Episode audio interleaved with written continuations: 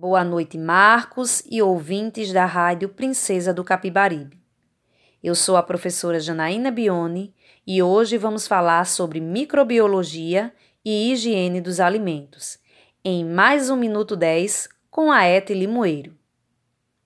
Vamos tratar sobre os processos em que os microorganismos influenciam nas características dos produtos alimentícios, mais especificamente, dos microorganismos como agentes de deterioração dos alimentos. Muitas vezes observamos que um alimento está estragado por apresentar algumas características, como mau cheiro, mudança de textura e aparência, assim como a cor. Essas mudanças que deterioram o alimento são causados por agentes microbiológicos químicos ou físicos, de modo que seja inaceitável ao consumo humano. Mas afinal, quem são esses microorganismos? Estou falando especificamente de fungos e bactérias.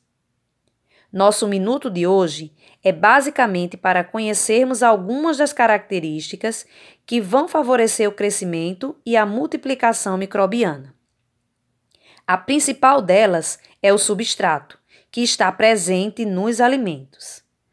Mas o que de fato está presente nesses substratos? São dois fatores.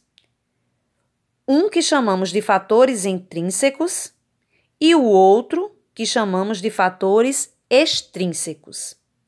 Esses fatores são características que estão presentes no alimento ou fora deles. Vamos conhecer quem são esses fatores? O primeiro, já mencionado, que são os fatores intrínsecos, são os aspectos que estão presentes dentro do alimento e que vão influenciar a capacidade de sobrevivência ou multiplicação dos microorganismos. E são seis: pH, atividade de água, potencial de oxidorredução, composição química, fatores antimicrobianos naturais e estrutura ou barreira biológica. Já os fatores extrínsecos são os aspectos presentes fora do alimento, ou seja, eles estão presentes no meio ambiente. São três: temperatura, umidade relativa do ambiente e composição gasosa do ambiente.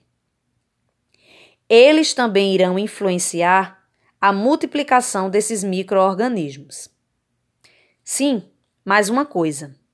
São os fatores intrínsecos e extrínsecos que determinam a classificação que é dada aos alimentos em alimentos perecíveis e alimentos não perecíveis.